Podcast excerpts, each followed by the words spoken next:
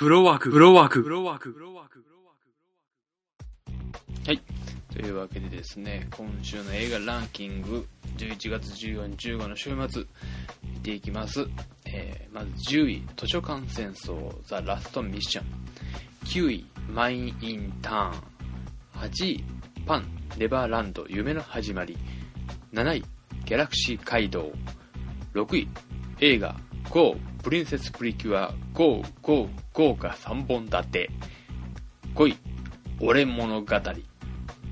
4位、エベレスト 3D。3位、コードネームアンクル。2位、グラスホッパー。1位、劇場版モズ。ということで、この中で初登場はコードネームアンクルですね。で、えー、僕が見た中ではマインターンが強いですね。まだ9位。パン。うんこの辺もですね、ギャラクシーカードはまあ、前も言いました見ませんということで。あと、エベレスト 3D も、えー、やっとこの間見に行きまして、えー、IMAX で見ましたんでね、えー、でもね、ちょっとすごい、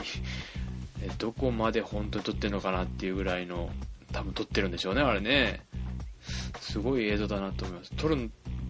撮るのも大変だなと思うんですけどね。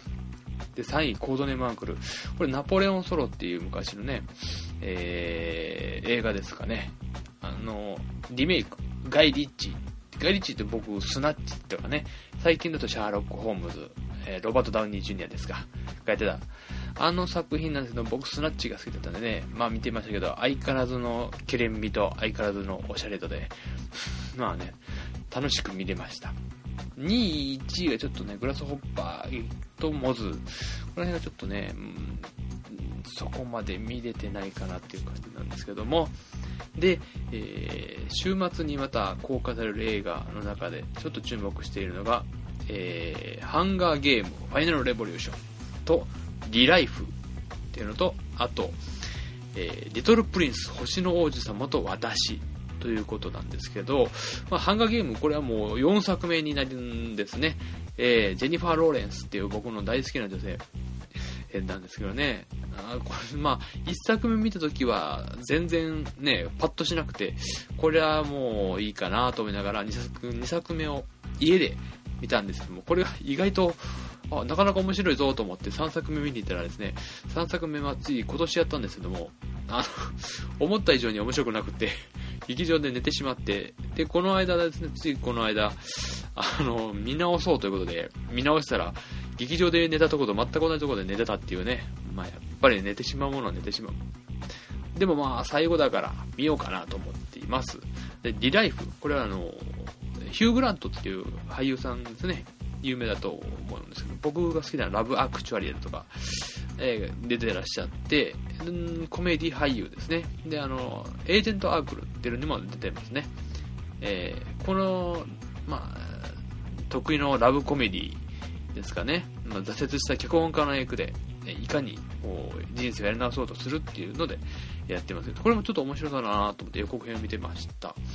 で、あと、プリンス、リトルプリンス、星の王子様と私。これがですね、カンフーパンダっていう CG アニメーション作った会社がやってるんですけども、もちろん有名なあの星の王子様を題材にして、えー、アニメーションを作ったということで、結構予告見たらね、グッとくるものがあって、あとね、津川雅彦さんが吹き替えを当てたりするんですけども、その辺、まあ、吹き替えも結構うまくやってくれてるなら吹き替えで見に行きたいなとちょっと思ってて、はい。で、この3本と、ああ、やった。あとはですね、そうですね、えー、恋人たちっていう日本の邦画があるんですけど、これがすこぶり評価がいい、評価、評価がいいっていうか、あの、評判が良くて、レムサ歌丸のね、歌丸の、あのー、ムービーウォッチメンでも題材にされるってことで、見てみたいなと思うんですけど、ちょっとね、3連休、21、22、23、これどれだけ見れるかなっていうところが、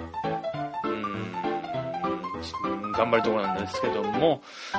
ね、ですんで、もしよければ、えー、皆さんもどれか見たら、また感想を聞かせてくださいね。よろしくです。